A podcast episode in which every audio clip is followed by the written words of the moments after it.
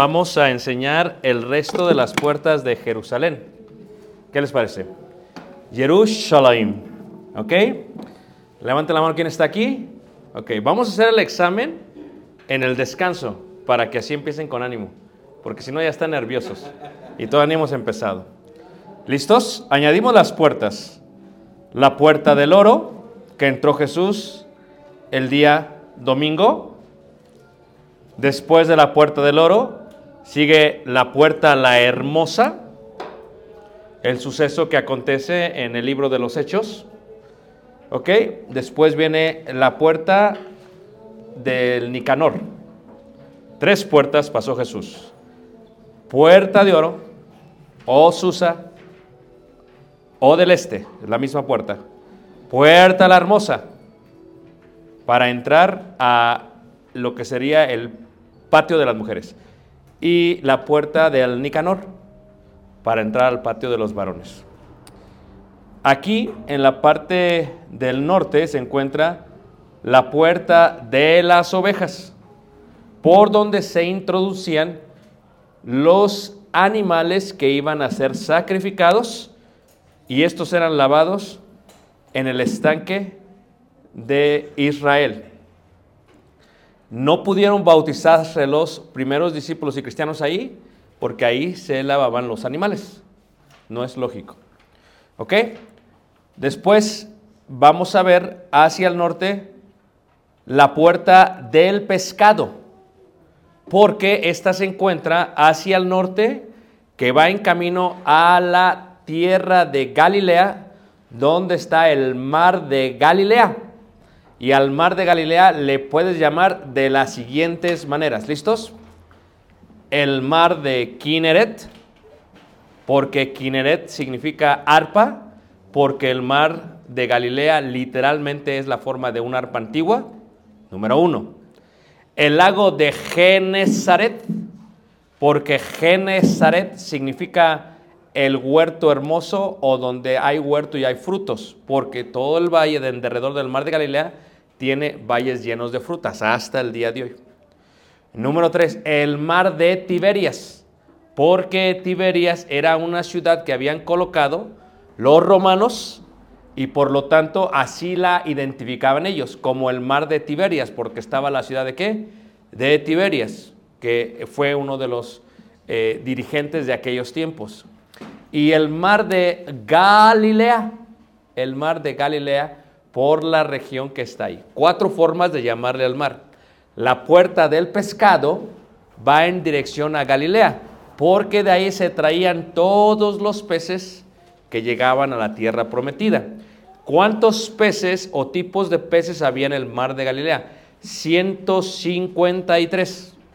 Por eso cuando saca la red los discípulos después de la resurrección, ¿cuántos peces hay en la red? 153. Porque en el hebreo, cada letra hebrea tiene un valor numérico y 153 literalmente significa Dios altísimo o Señor. Por eso lo saco. Levante la mano quien sigue aquí. Ok, tenemos por lo tanto la puerta del este o del oro o de Susa, la puerta hermosa, la puerta del Nicanor, la puerta de las ovejas, la puerta del pescado. ¿Ok? Luego tenemos lo que se considera como la puerta Warren. Esta puerta da hacia la calle de abajo, de la explanada de abajo. Ok, la puerta Warren. Por ahí entraban todos los discípulos que venían por la puerta del occidente o lo que se le llama este, el día de hoy también eh, la puerta del mar Mediterráneo, la que está en el oeste. Tenemos la puerta Baclay y por ahí entran todos los levitas, todos los levitas, ¿ok? Eh, acceso por el puente. Y tenemos las puertas de Ulda hacia el sur. Levante la mano quien sigue aquí, manos. Ok. Ya tenemos, pongan atención, la puerta de oro, la puerta hermosa, la puerta de Nicanor, la puerta de las ovejas, la puerta del pescado, la puerta de Warren, la puerta Barclay, la puerta de Ulta. ¿Todos me están siguiendo? Y luego en esta parte de acá tenemos la puerta Jena, la puerta Jena, por donde entraban los reyes y los príncipes y toda la realeza. Donde estaban los palacios del rey de Herodes. Ok, del rey Herodes. Ok, luego vamos hacia la parte del sur y tenemos lo que se conoce como la puerta del valle. Por el valle Tiropoeón o el valle central. Por ahí entraba la puerta. ¿Ok? La puerta del valle. Y en la parte de abajo tenemos la puerta del agua, porque estaba el estanque de Siloé. Y en la parte de acá estaba la puerta de los esenios, porque estaba el barrio de los qué? Esenios. ¿Me están entendiendo todos? Listos. La puerta de oro, la puerta hermosa, la puerta del Nicanor, la puerta de las ovejas, la puerta de pescado, la puerta Warren, la puerta Barclay, la puerta Genap, la puerta Ulta, la puerta del valle, la puerta del agua y la puerta de los esenios. Es bien fácil. ¿A poco no? Por ejemplo, esta, ¿cuál es la puerta? La cochera. ¿Y la de allá? No se pueden equivocar. Esa es igual. Ok, levanta la mano. ¿Quién está conmigo, hermanos? El que se las aprenda de memoria. ¿Ok? ¿Todos me siguieron? ¿Están aquí todos? ¿Están contentos? Los veo desesperados. Muy bien.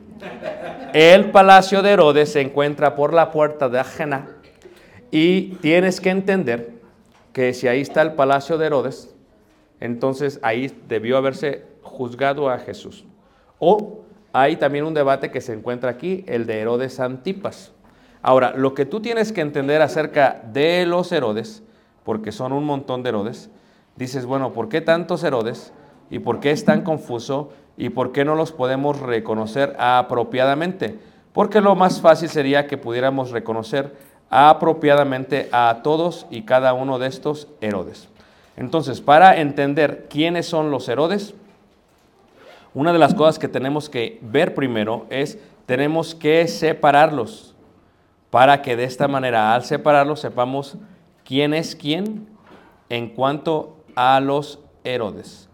Por lo tanto, déjenme ver si aquí tengo, estoy buscando la nota y la tienen. Estamos en lo que sería el ministerio de Jesús, 171. Ahí tienen una gráfica donde se encuentran todos los Herodes. Todos los Herodes. En la parte de abajo tenemos a los Herodes. A los Herodes. ¿Ok? La familia de Herodes. La pregunta sería, ¿quiénes son estos Herodes? ¿Quiénes son? Pues los Herodes. Pero ¿quiénes son? Los Herodes vienen de lo que se conoce como los reinos hasmoneos o asmoneos. Levante la mano, ¿quién no sabe de qué estoy hablando? Muy bien. Solamente por todo el grupo de acá y de acá lo voy a explicar, los reyes asmoneos, tienes tú que entender que primero la tierra prometida la gobernaron los medos persas, los babilonios, los griegos y finalmente los griegos tuvieron una pelea con los de Asiria y los de Asiria establecieron reyes que se le conoce como los reyes asmoneos. Los judíos estaban cansados de todo esto y pelearon contra ellos dos siglos antes de Cristo.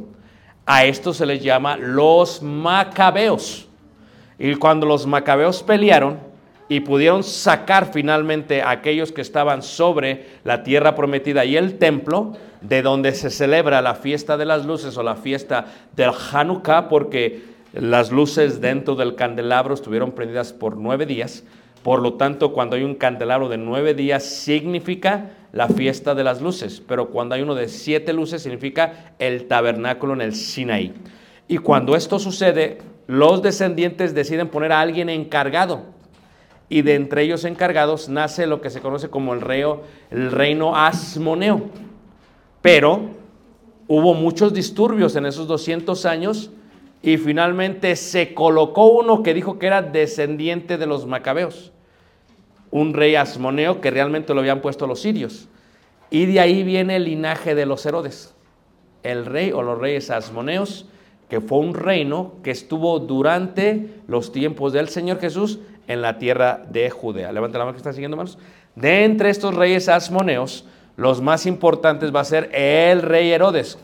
¿Por qué es el más importante el rey Herodes? Porque el rey Herodes es el arquitecto por excelencia de la tierra prometida tal y como la vio el Señor Jesús.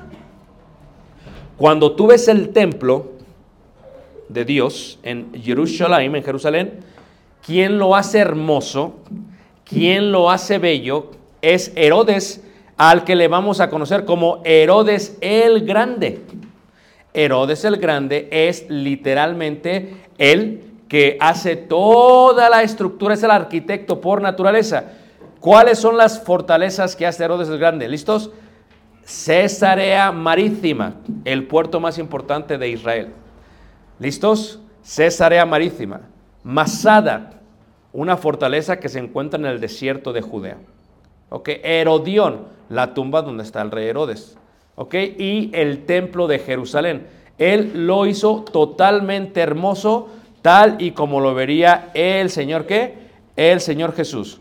Cuando tú ves este templo que está aquí, este fue el templo que eh, hizo hermoso el rey Herodes, ¿qué? El grande.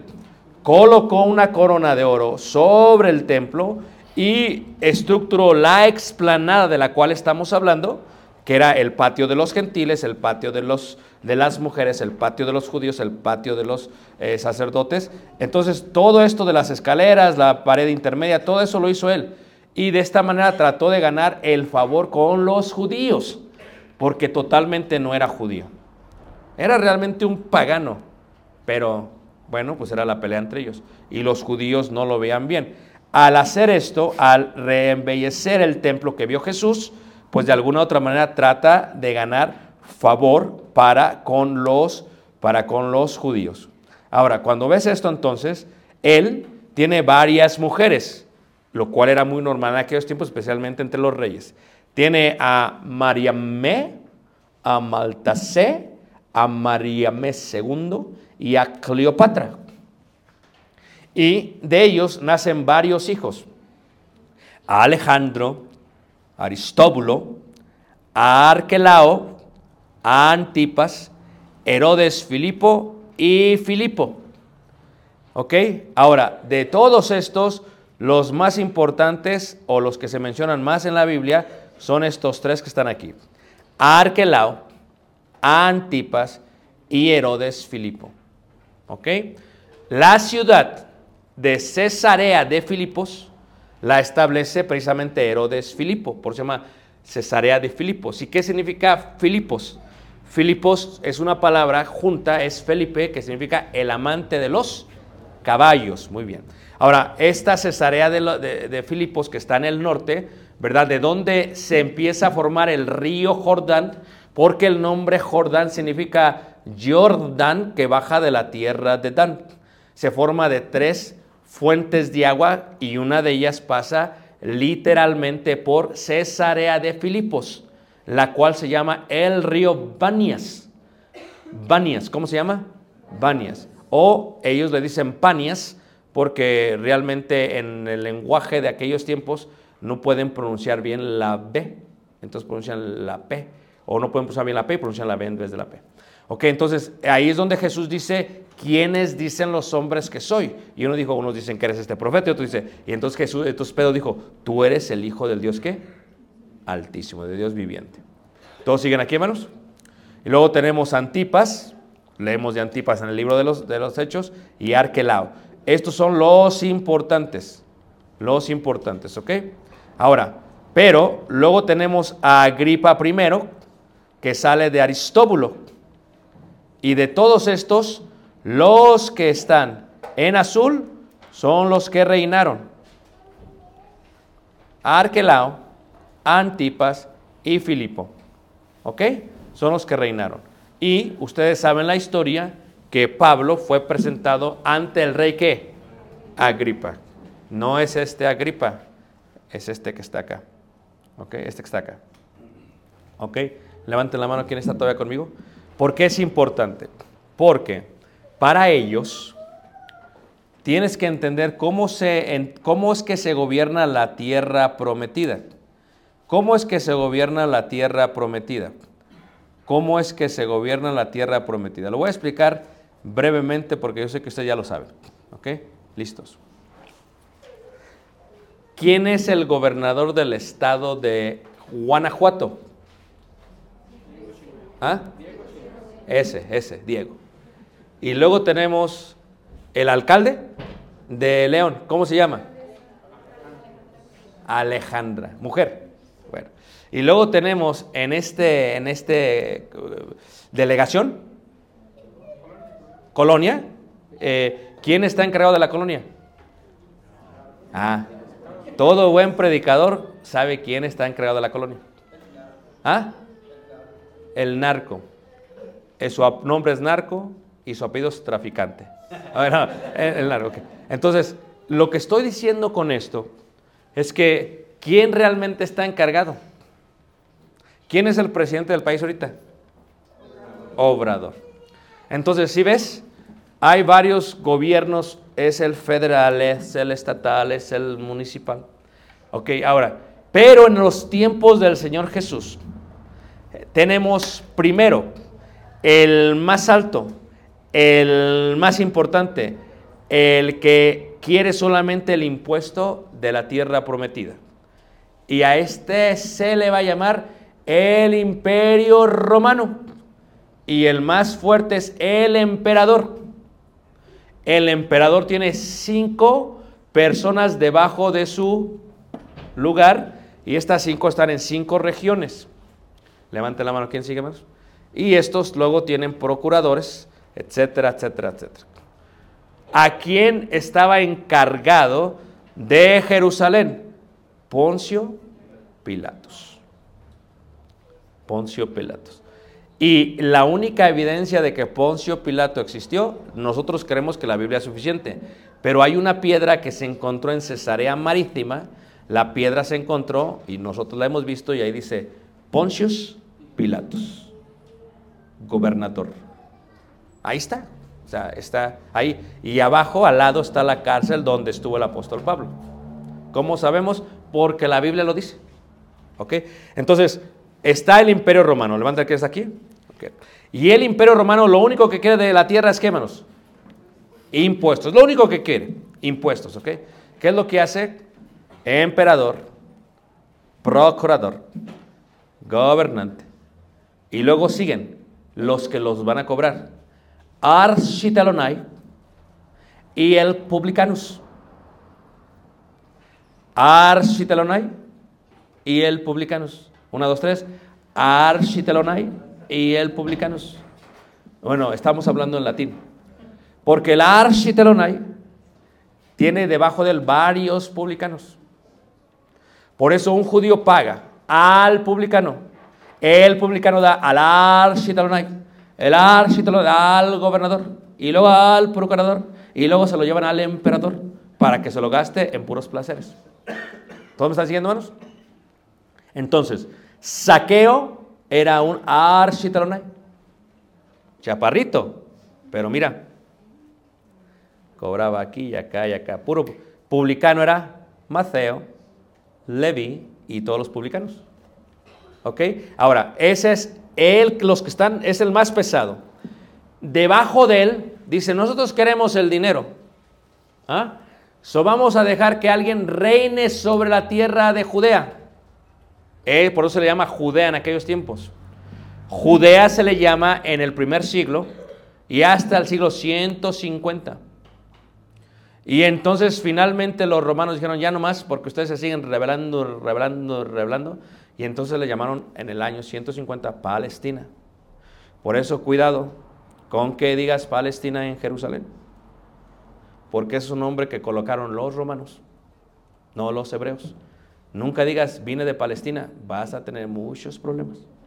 Vine de Israel, de Jerusalén. Entonces ponen al rey de Judea, que es parte de los reinos dasmoneos, que vienen de los macabeos, de lo cual estamos hablando. ¿Y quién era el rey que estaba encargado durante el nacimiento de Jesús? Herodes el Grande. Muy bien. ¿Y quiénes son los reyes que están encargados durante el ministerio de quién? De Jesús. Listos. Hay tres. Filipo, Antipas y Arclao. ¿Todos me siguen? Entonces, ¿qué es lo que sucede?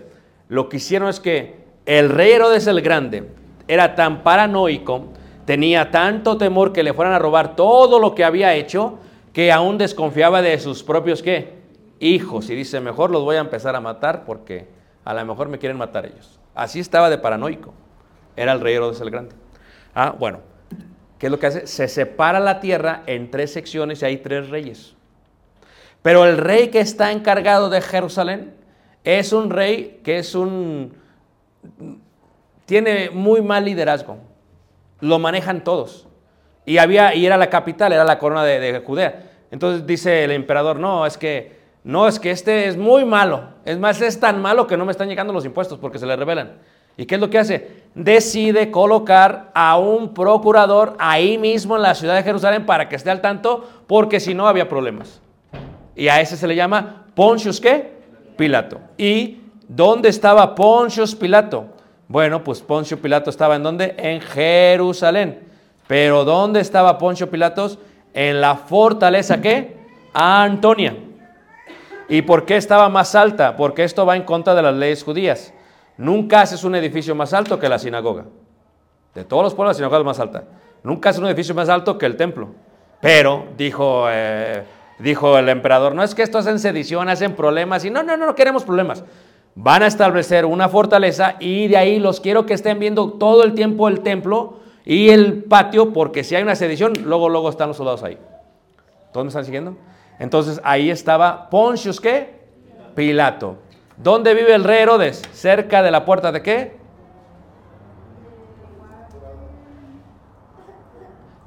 ¿De qué? No, de Warren no. Ándale, de Jena. Muy bien. ¿Quién dijo Jena? Se ganó una moneda, man. Pero dime quién era el rey que estaba encargado de Jerusalén. Ándele. ¿Pero cuál? está bien, está bien, ya, ya, ya está bien. Ok, entonces, ¿todos me están siguiendo? Entonces está Poncio Pilato encargado de todo esto y como era un mal, mal rey, Arquelao dijo, no, pues esto es muy malo, pues no sirve para nada, pum. Estaban al tanto de ellos, ¿ok? Ahora, ¿qué sucede? Cuando hay un problema en Jerusalén, hay una autoridad religiosa. Y a esa se le llama el Sanedrin, que son los 70 ancianos que estableció Moisés cuando le dijo al suegro, Etro, te vas a desfallecer, es mucho trabajo, colócate gente que te ayude. Y eso es el Sanedrin, que significa 70. Ellos están en la cámara de la, de la roca, ¿ok? En la cámara de la roca. Denme un momento porque esta foto no está ahí, pero les quiero dar cómo era la cámara de la roca. Ahí está, esta es la cámara de la roca. ¿Sí ves? El Sanedrin. Tenemos a qué? A dos escribas escribiendo todos. Así como está el día de una corte la, la, secretaria escribiendo todo lo que está pasando, así están estos. Y tenemos al Sanedrin y tenemos todos los libros de la ley, del Mishnah, de la Torah. Y cuando hay un problema, entonces, ¿qué es lo que hacen? Toman decisión. Y aquí que tenemos a el acusado y al acusador presentando el problema ante ellos. Esto, como está al lado del templo, solamente se lleva a cabo de día.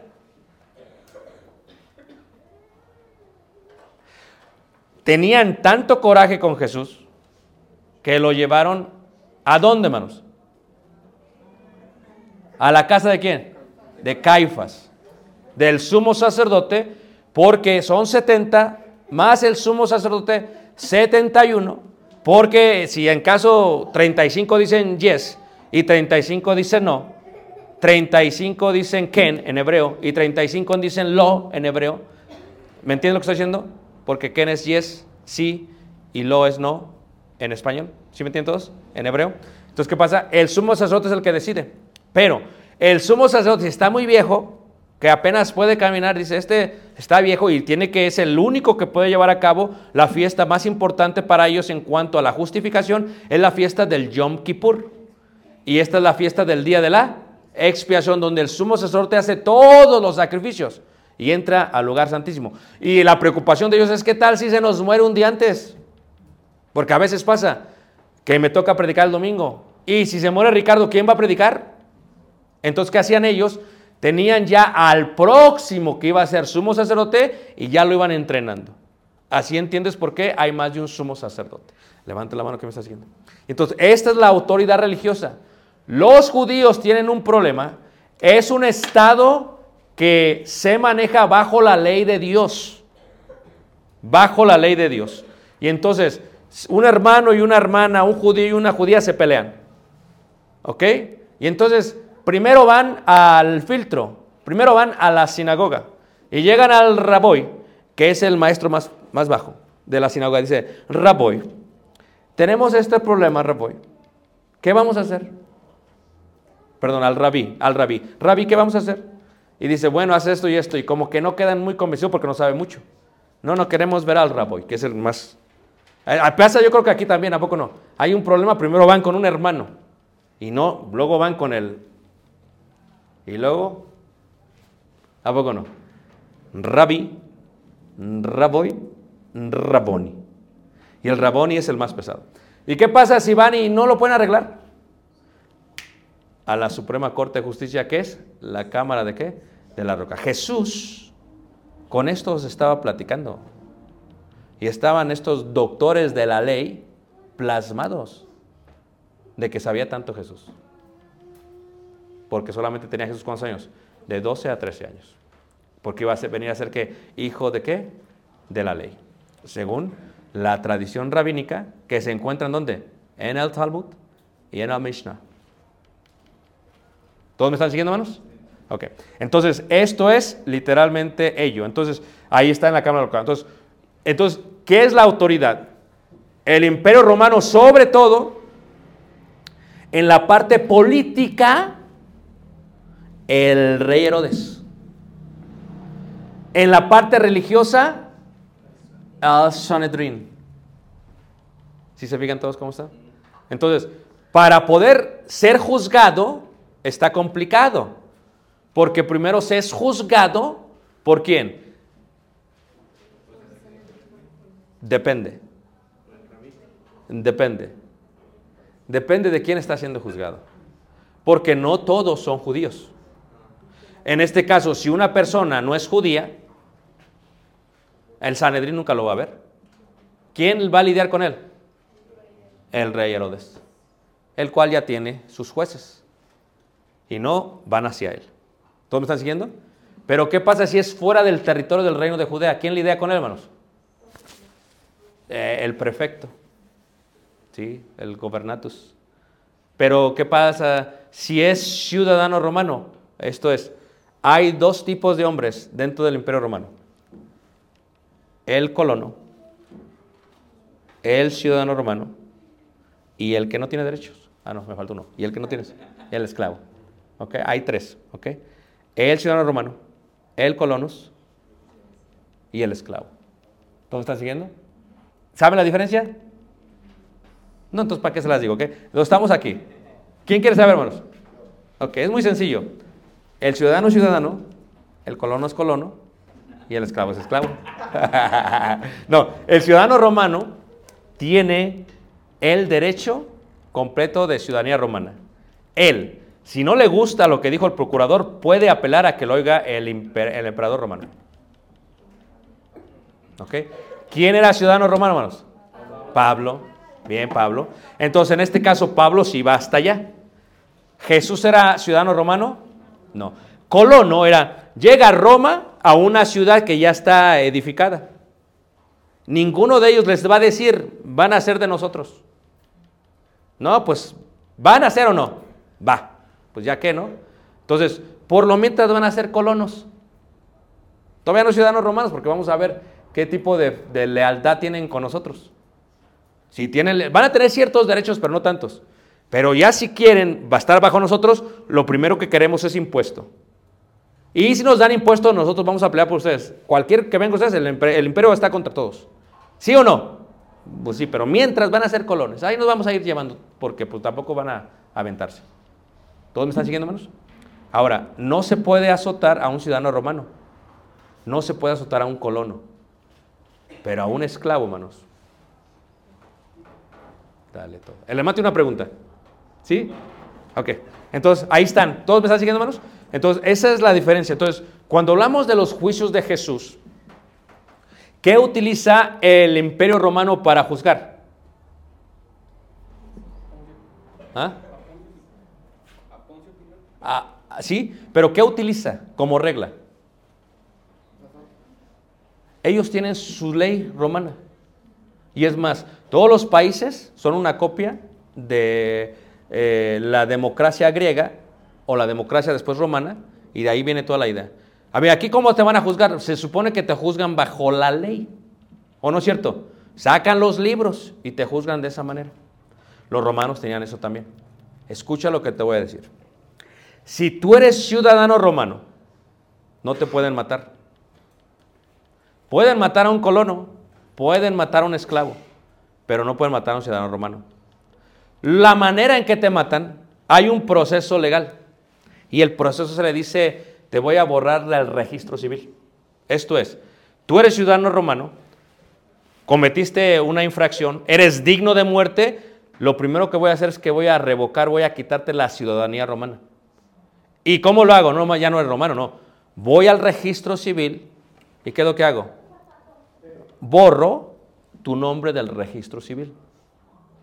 Borro tu nombre del libro. Es lo que hace eh, la iglesia de Cristo en Sardis, se utiliza ese ejemplo. Cuando la Biblia utiliza del libro de la vida, está haciendo una referencia que se utilizaba en aquellos tiempos. Si no estás en el libro, eres muerte. Te eh, estás muerto. Si estás en el libro no te podemos matar. Te borro, te puedo matar. A eso, a eso se refiere. ¿Ok? Te puedo matar. Pero un esclavo, bueno, un esclavo, si es judío, que lo juzguen primero ellos. Yo no me voy a meter. Ustedes me pagan mis impuestos, no me importa lo que ustedes hacen. Pero si es un esclavo judío, pues que quién va y que vive dentro de Jerusalén, ¿quién lo tiene que lidiar? ¿Quién tiene que lidiar con eso, hermanos? ¿Quién, hermanos? La Suprema Corte de Justicia, el Sanedrín, porque es judío. Ah, pero ¿dónde encuentras que no puedes juzgar en la noche? Es más, no estaban ni reunidos en la, en la cámara de la roca. ¿Dónde, los vas a, ¿dónde lo vas a juzgar? Pues tienes que ir a la casa de qué? De Caifás. Al patio de la casa. O haz de cuenta que vinieron en la noche y... Espérate, pues que estamos celebrando la Pascua. Estamos desvelados ya. Rompieron la ley del Mishnah. No puedes juzgar de noche. Ellos están yendo en contra de sus tradiciones. ¿Para juzgar a quién, hermanos? Al Señor Jesús. Porque de noche se está juzgando o lo está juzgando las tinieblas y no la luz, decían ellos. Otra cosa interesante. ¿Dónde se encuentra la casa de Caifás? Muy cercana a... ¿A, hermanos? ¿Quién se acuerda? Al barrio de los... Ándale, no se los va a olvidar ya en toda su vida. ¿Ok? Yo le decía a los hermanos, aquí está la casa de Caifás. Aquí este signo de interrogación se lo quitan. ¿Ok? Porque nosotros tuvimos la gran bendición de que nos guiara la casa de Caifás, el arqueólogo que la excavó. Él nos guió, un hombre muy tranquilo, muy, muy tranquilo, ¿verdad? Así muy, muy tranquilo, muy... Y yo le hacía muchas preguntas y me contestaba muy tranquilo, muy tranquilo. Y Leel que va se llama.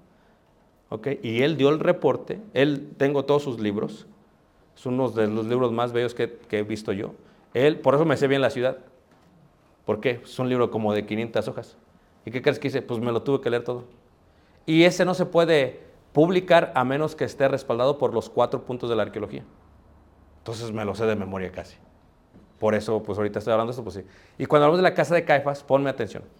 Para entrar a la casa de Caifás, tenías que tener unas palancas gigantes.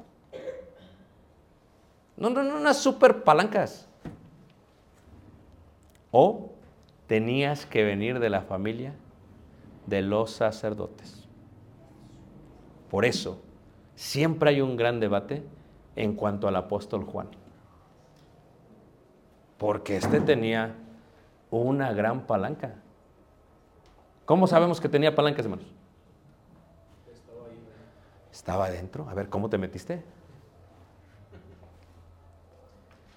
Ah, y hay muchos estudios que, que alegan que es posiblemente que él era parte de, de la descendencia de los levitas.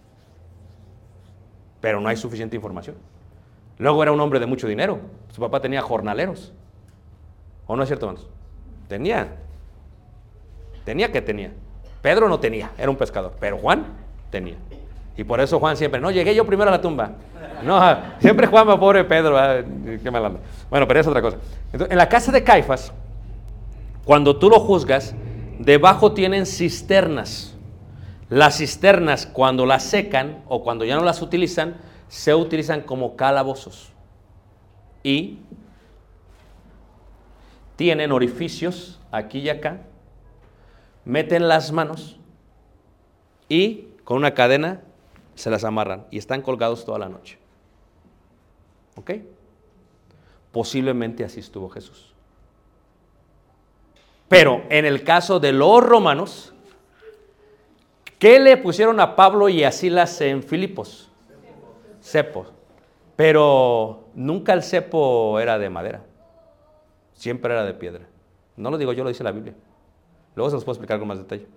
Entonces, ¿qué pasa? En la casa del procurador eh, en la fortaleza Antonia hay celdas que utilizó Poncio Pilato en los tiempos de Jesús. ¿Dónde? Tú, estás, tú vas a Jerusalén y están las calles ahorita así, donde pisamos. Tres metros abajo se encuentran las calles originales de los tiempos de Jesús. ¿Qué es lo que hicieron ellos? De las partes de abajo levantaron muchas de las piedras acá arriba y tú caminas por las piedras que caminaron los discípulos y Jesús. Ah, pero aquí abajo se encuentran todas las celdas. Y en una de esas celdas, que son las celdas que utilizó Poncio Pilato, se encuentra un cepo muy antiguo. ¿Y el cepo cómo es? Tiene una mesa, una silla, para que me entiendas, con dos orificios, metes los pies hasta aquí así y te pone una cadena y no los puedes sacar. O Jesús estuvo así en la casa de Caifás y cuando lo pusieron acá es posible que Jesús estuvo así. porque los metían mientras los podían ver. Vean eh, esto. ¿Pero por qué? Porque en el caso de, de la casa de Caifás se encuentran el sumo sacerdote y parte del Sanedrín, porque eso siempre pasa. Porque si están celebrando, ¿qué están celebrando, hermanos? La Pascua. Entonces, ustedes saben que en la iglesia siempre hay hermanos que tienen sus favoritos, la verdad. No deberían, porque es pecado, pero ya siempre hay. ¿Amén, hermanos? Aquí no hay, aquí no hay, muy bien. Disculpe, me equivoqué de congregación. Entonces, ¿qué pasa? Siempre hay hermanos que cuando van a invitar a comer, ¿a poco no? Ya saben a quién. Se sentó hasta atrás el hermano, pues ahí van pasando por las bancas de todos hasta que llegan a al de atrás. Porque es con ese grupito que se van, ¿a poco no? Bueno, ¿tú con quién crees que se va a codiar el sumo sacerdote? Pues con el Sanedrín. Pues no creas que se va a llevar ahí a... Vamos, Pedro. No. La verdad. Se va a llevar a quiénes, hermanos. Y como quieren que juzguen a Jesús, lo tienen que llevar para allá. Entonces, allá es juzgado, allá está en la cisterna, ¿ah? y entonces, pero no lo pueden matar. Pero aquí tú tienes que entender que lo que sucede el día viernes, y ahorita vamos a ver la parte del jueves, porque yo lo que estoy haciendo es que me regreso y sigo. ¿No han visto cómo le hago? Eso es para, para que no se pierdan, ¿ok? Porque si lo hago así, se van a perder. Entonces, el día viernes, que realmente es en la noche del jueves, ¿qué es lo que pasa, hermanos? Cuando llevan a Jesús, ¿por qué razón lo matan? Porque para ellos el problema de Jesús es, ayer nos quedamos, vamos a ir a Mateo, en el capítulo 26, Mateo capítulo 26. Le dijo Felipe, muéstranos al Padre y nos basta. Y Jesús dijo, tanto tiempo hace que estoy con vosotros. O sea, ¿es Jesús Dios? ¿Es Dios el Padre? ¿Es el Padre Jesús? Es lo que está diciendo. Y en este concepto, cuando está pasando todo esto en Mateo 26, en el versículo, en el versículo, este, versículo 63, ¿ah? Eh, dice ahí, 23, 26, perdón, versículo 63. Ahora, los romanos tienen soldados. Y a un grupo de soldados se le llama legión. De 6.000 a 7.200 soldados. Pero luego los vas a separar en cientos y colocas a uno encargado de esos cientos, que se llama el centurión. ¿Como quién era un centurión? Cornelio, ¿de qué ciudad? De Cesarea Marítima. ¿Todos me están siguiendo, hermanos? Entonces, ¿qué es lo que sucede? En este caso, lo que pasa es que cuando los romanos quieren juzgar a alguien, a quien mandan son a sus soldados. Pero también el Sanedrín tiene sus soldados. Y los soldados del Sanedrín, que en su mayoría son descendientes levitas, no todos, pero en su mayoría tienen que ser. ¿Qué es lo que pasa? Ellos fueron a apresar a Jesús a Getsemaní. No son los romanos, son los soldados del Sanedrín. Y como es de noche, ¿tantos de acuerdo, hermanos? Lo llevan hacia la casa porque tienen que juzgarlo. Lo juzgan a este Jesús y no encuentran nada, pero encuentran la razón por la cual es suficiente para matarlo. Versículo 63. Mas Jesús callaba, entonces el sumo sacerdote le dijo, te conjuro por el Dios viviente que nos digas si eres tú el Cristo, a Mesiaca, eres tú el Cristo, el Hijo de Dios. En el contexto judío, decir Hijo de Dios es decir Dios. ¿Ok? Mira, hay una parte en el libro de Daniel, en el capítulo 7, donde se hace esta hermosa profecía acerca del Hijo de Dios. que ha de venir. ¿La han visto ustedes, hermanos? Levante la mano, ¿quién no sabe de lo que estoy hablando? Ya perdí a muchos. A ver, ¿dónde estamos ahorita, hermanos? ¿Dónde estamos ahorita? En Loma Bonita, en Guanajuato, no se les olvide. ok, ok. En la casa del Sanedrín, ¿ok? De- no, en la casa de Caifás, en la casa de Caifás. Ahora, cuando Jesús se presenta como el Hijo del Hombre y luego como el Hijo de Dios, esa expresión hebrea es la misma que escribe el profeta Daniel, que nunca se había dicho hasta el momento que Jesús la dijo. Y ya había llegado a los oídos del sumo sacerdote. Entonces le pregunta, ¿eres tú el Mesías, el Cristo?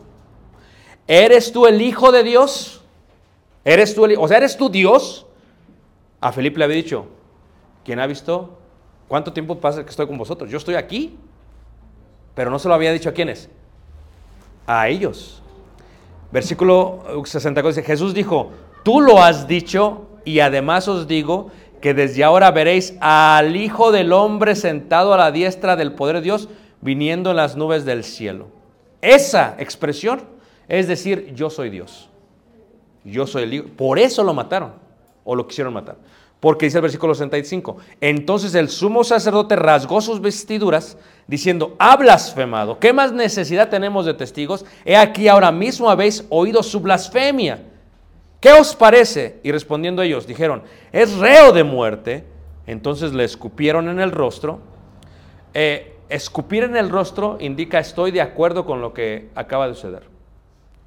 Escupir es como, es como decir aquí en nosotros, amén, estoy de acuerdo.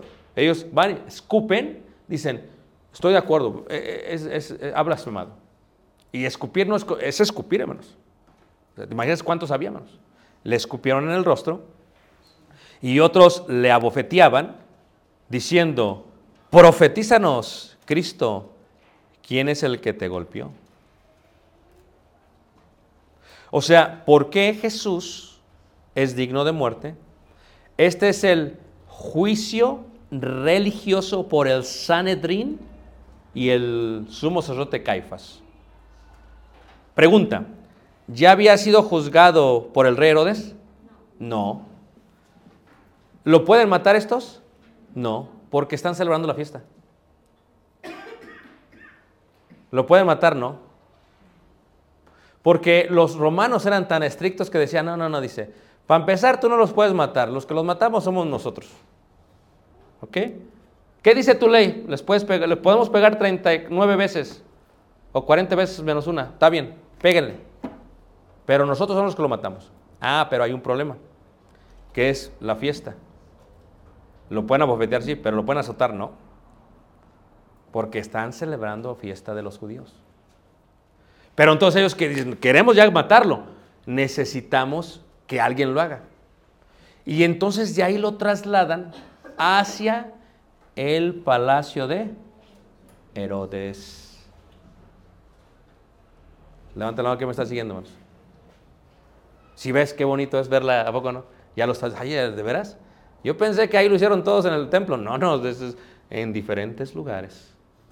Y este es el, el juicio real del rey de Judea. Y luego el rey Herodes era un borracho. Ustedes saben quién era el rey Herodes. Ese era un corrupto político, rey, eh, no servía para nada. No era el rey Herodes el grande. El grande era el rey. eh, Pero estos eran los hijos que no servían para nada. Y este no servía para nada. Es más, le tuvieron que poner el procurador para que le ayudara porque no podía ni poner orden entre la ciudad. ¿Qué es lo que pasa? De aquí se trasladan hacia la fortaleza Antonia. Porque dice el rey no, no, no, dice, a mí no me traigan problemas. ¿Y a dónde lo mandó, manos? Poncio Pilato, que es el procurador romano. Pero Poncio Pilato ya tenía muchos problemas con el emperador. Porque ya había habido muchas revueltas y no, ya lo traía el emperador. Dice, ya, ya te traigo. Y Poncio dice, no, yo no quiero más problemas. Poncio Pilato dice, yo no quiero más problemas. Y luego dice, entonces tú tienes que ver, el primer juicio es el juicio religioso. El segundo es el juicio real. Y el tercero es el juicio, ¿qué, hermanos? ¿El juicio qué? Romano. El juicio romano. ¿Ok? El juicio romano. El prefecto Poncio Pilato podía dar la ley que se le llama en latín ius gladiis. Ius gladiis. ¿Ok? Ius gladiis. Esto se encuentra en el ministro de Jesús, ciento qué? 70. Ius gladius es la pena qué? De muerte. Y Poncio Pilato es prefecto, es procurador, porque prefecto viene del latín praefectus, praeficere, es decir, estar delante de. Era un oficial del Imperio Romano y de la República. Romana. Gramaticalmente, en un principio el término prefectus aparece calificado con expresiones bien en caso dativo, así como praefectus praetorio viene en genitivo, más adelante se impondrá el genitivo. Ahora, yo a veces pienso, hermanos, a mí me gusta tanto así como las palabras, que digo, bueno, ya, ya, ya entiendo bien este idioma, ya entiendo este bien idioma, ¿y saben a cuál le traigo ganas, hermano? A latín. Sí. Le traigo ganas, pero todavía no lo encuentro. Porque es mucho trabajo, entonces digo, mejor me espero. Entonces, porque se dicen varias palabras en latín, como ecce homo, este es el hombre. Hay muchas palabras en latín que se dicen, que son importantísimas, porque el gobierno romano manejaba todo con el lenguaje en latín. ¿Es hermoso? Levante la mano que me sigue, hermanos. Ok, el prefecto de Roma o prefecto de la ciudad en latín praefectus urbis asumía en la antigua Roma las funciones del rey en ausencia de este. Les decía, como había tantos problemas, él estaba encargado ahí. Poncio Pilatos fue prefecto de Judea del año 26 al 36 después de Cristo. Y Pilato no era un, un buen hombre. Eso queda bien claro cuando se lee su currículum. ¿Ok? Su currículum. Eso tiene que ver con ello. El escudo de Roma. El senato de la gente de la República de Roma. El juicio de Jesús lo construye, lo pueden leer por, eh, escrito por Peter Connolly, es un eh, maestro de educación de la Universidad de Oxford, que tiene un tratado muy interesante. ¿ok? Y él explica claramente cómo es que ellos rompieron las leyes dentro del juicio romano o el juicio imperial. Porque aquí tú tienes que ver que hay varias leyes, leyes que se rompieron. Se rompieron las leyes del Sanedrín, las leyes del reino de Judea y las leyes del imperio romano. Todas se rompieron, o sea, todo lo hicieron mal, hermanos. Todo lo hicieron mal. Pero luego dices, pero ¿por qué Dios permitió esto? Porque tenía que morir Jesús ese día. Porque es el 14 del mes de Nisan, el día en que se celebra la Pascua. Así que los juicios romanos seguían un trámite muy estricto. Y los acusadores, cualquier ciudadano libre, presentaba los cargos y los testigos que los apoyaban y el acusado tenía tres oportunidades de defenderse. Pero el profeta Isaías dice que Jesús no abrió qué manos. Como cordero fue llevado al y enmudeció. O sea, tú tienes que entender. Mira, yo no sé ustedes si alguna vez lo ha parado la policía. En Ciudad de México decimos la chota. Cuando te para la chota, aquí también se dice la chota, la tira. También a él dicen la tira. Cuando te para la tira, levante la mano. ¿A quién lo ha parado la tira? Levántela, honestamente. Ahí está. ¿Nunca la han parado, hermana? Sorprendente. El ángel de Jehová está en derredor de los que le temen. Entonces, ¿qué estábamos? En la tira. Te para la tira, levanta la mano. ¿A quién, lo- qué- a quién lo paró? ¿Se puso nerviosa, hermana? Bueno, el tránsito, no la policía. Ah. Pues pero sería lo mismo. Pues no sé, pero ¿te pusiste nerviosa? Un poco. Un poco, sí, porque ¿qué pasa, no? Y cuando te dicen bájese, Ah, no, no me. ¿a quién lo bajaron? Ay, el hermano, pues es que tiene cara de delincuente. no, no, es cierto. ¿Qué te dijeron? ¿Bájese? Ah, de rutina. Y te bajaste. ¿Y qué, qué sentiste? Miedo. Fíjate. Jesús lo prendieron los soldados del Sanedrín. Fue ante el Sanedrín. Le escupieron. Lo abofetearon. Luego lo llevaron ante el rey de Judea. Todo esto después de ya casi varios días celebrando fiestas. Jesús está desvelado. Jesús está cansado porque tiene cuerpo humano. hermanos.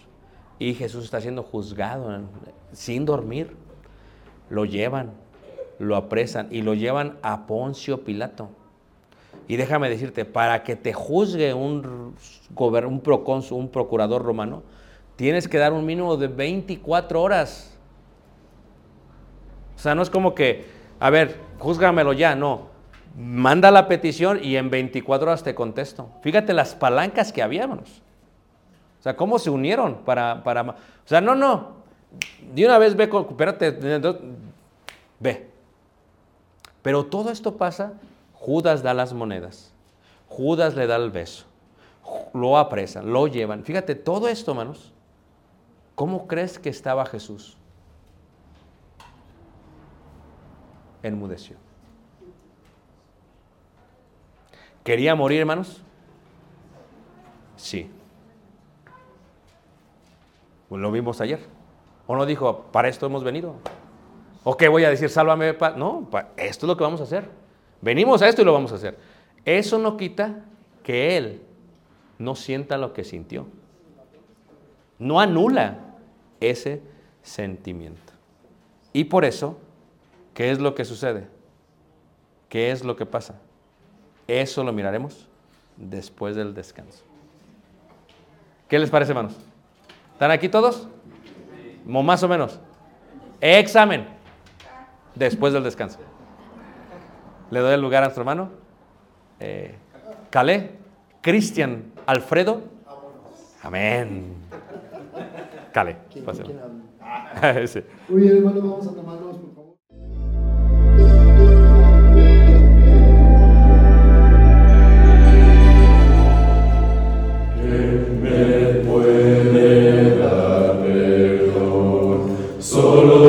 Jesús, la sangre de Jesús y un nuevo corazón. Solo de Jesús, la sangre de Jesús. Que